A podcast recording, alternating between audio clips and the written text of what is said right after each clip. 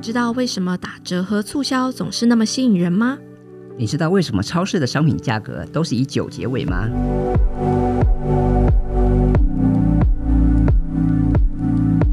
欢迎来到 V Lab 行销研究所，我是所长 Vista，我是研究员 Evelyn。在 V Lab 行销研究所，我们每集会介绍一个行销人应该知道的决策科学、心理学、行为经济学相关的研究和发现，并一起讨论在行销上可以如何应用。欢迎和我们一起踏入行销科学的迷人世界。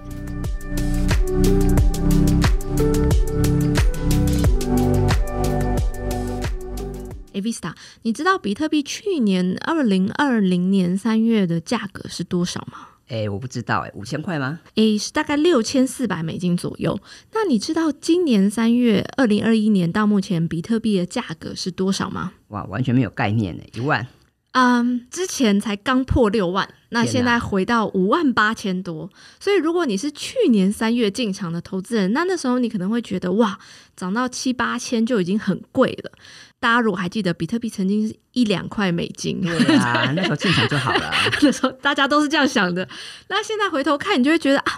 七八千也是算便宜，对不对？跟现在比起来，那所以这种根据不同比较基准形成的价格认知，就是我们今天的主题 ——anchoring 锚定效应。OK，锚定效应哈，英文叫做 anchoring effect，然后它是在认知心理学中非常常见的一种。那不知道大家是不是还记得我们以前讲过这个 priming 哈，触发效应？那这个锚定效应其实是触发效应中的一种啊，它指的是我们在进行决策时啊，常常会过于依赖最一开始接受到的资讯。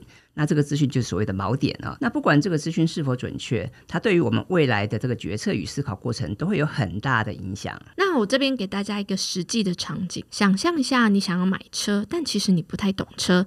走进经销商之后呢，他们带你去看他们最新的车款，定价是八十五万，虽然很不错，但是远远超过你的预算。然后销售人员接着带你去看他们称为经济款的车型，只要五十九万元。啊，销售人员说现在是超划算的促销价，而且是限时限量，买到赚到。虽然仍然超过你原先的预算，但是由于你一开始看的车是八十五万，成为了你的锚点，所以现在呢，你就会觉得，哎，五十九万的车其实蛮便宜的。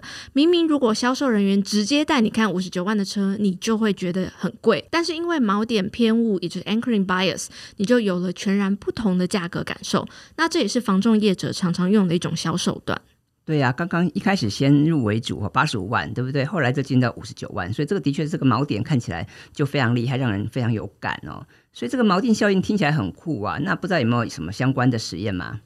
呃，锚定效应最早呢，正式被提及是由两位非常知名的心理学家，呃，Amos Tversky 还有 Daniel Kahneman。快思慢想的作者，他曾经获得二零零二年的诺贝尔经济学奖。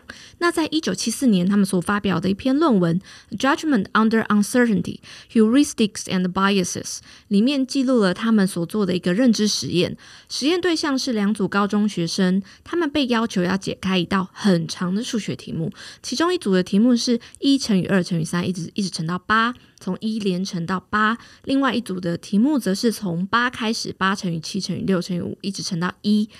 呃，其实这两题大家听起来应该就知道是一样的题目，只是数字的顺序不一样而已。那正确答案，我们先卖个关子。题目本身并不难，但是因为他们只有五秒的时间，所以就会刻意迫使大部分的答题者是用猜的。那 Visa，你要不要猜猜看，他们猜的结果如何？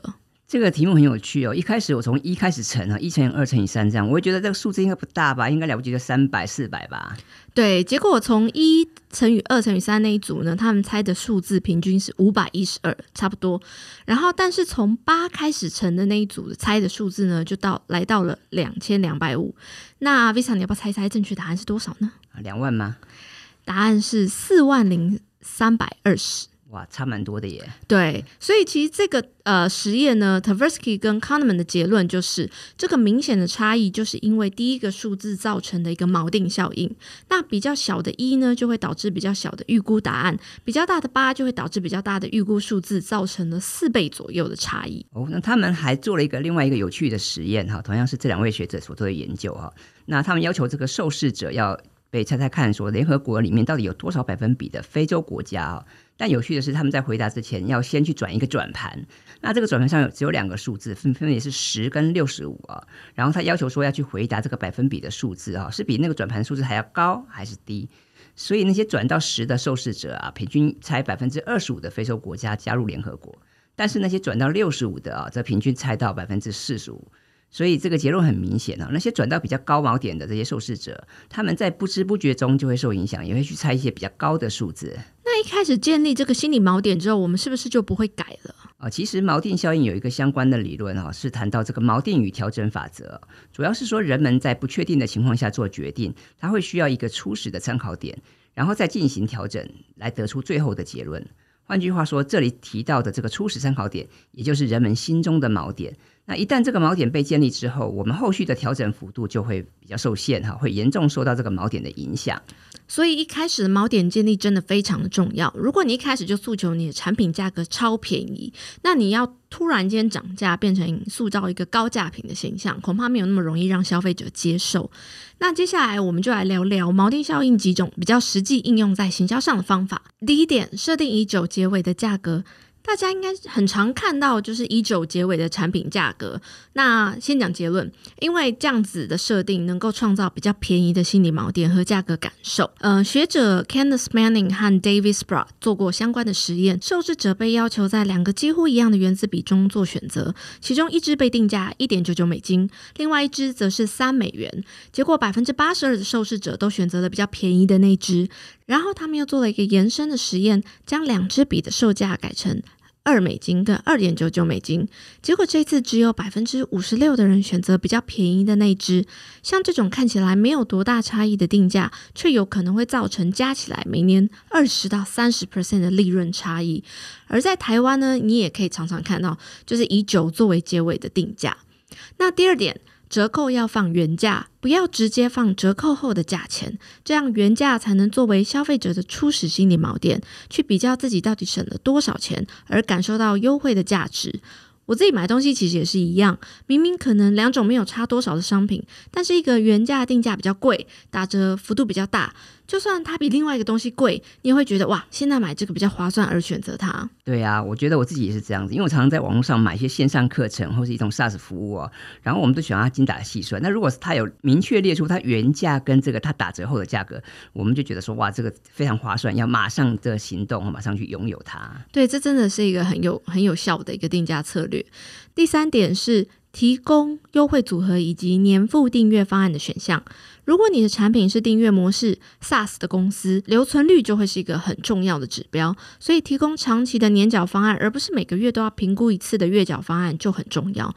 你可以使用锚定效应，突出年缴方案的选项，让年缴方案与月缴方案并列，让折扣和优惠更明显。那很多消费者呢，他就会去选择年缴方案，呃，觉得这样比较省钱。还有就是产品的优惠组合比分别购买。划算，这种也是能够有效提高客单价的做法啊。说到这个哈，我有一个实际的例子哈，因为我自己有用一个数位笔记工具叫 Roam Research，那它其实是有月付方案跟年付方案，甚至还有一个夸张的五年的方案。那这个各位可想而知哈，你年付方案一定是比月付方案优惠嘛？那那个一次付五年哈，它居然可以省两年的费用，所以呢，我就立刻。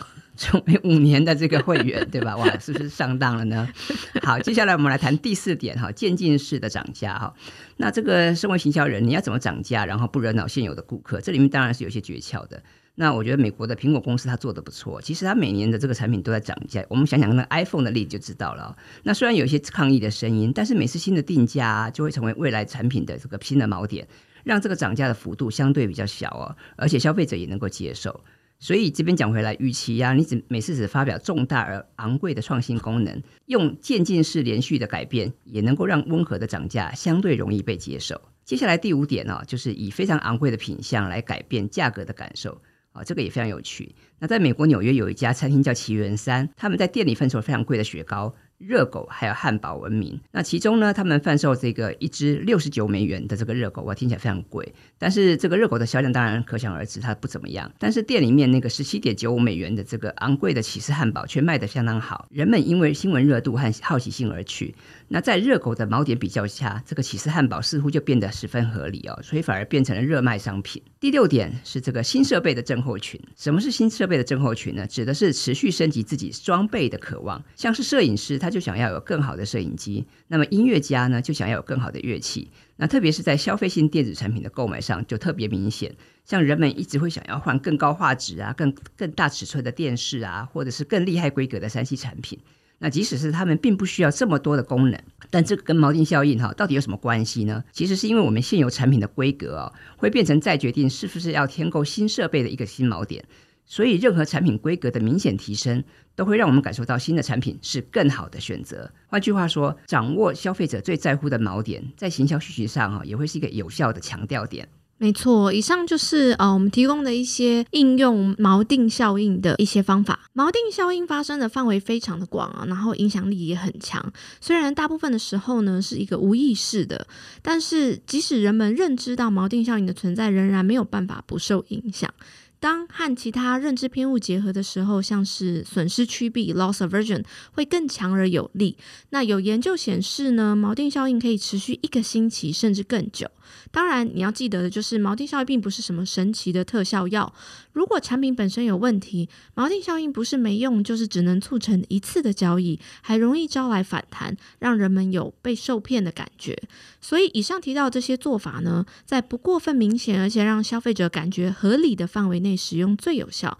行销人的工作就是很好的沟通，并塑造正确的消费感知，确保消费者理解和感受到产品的价值。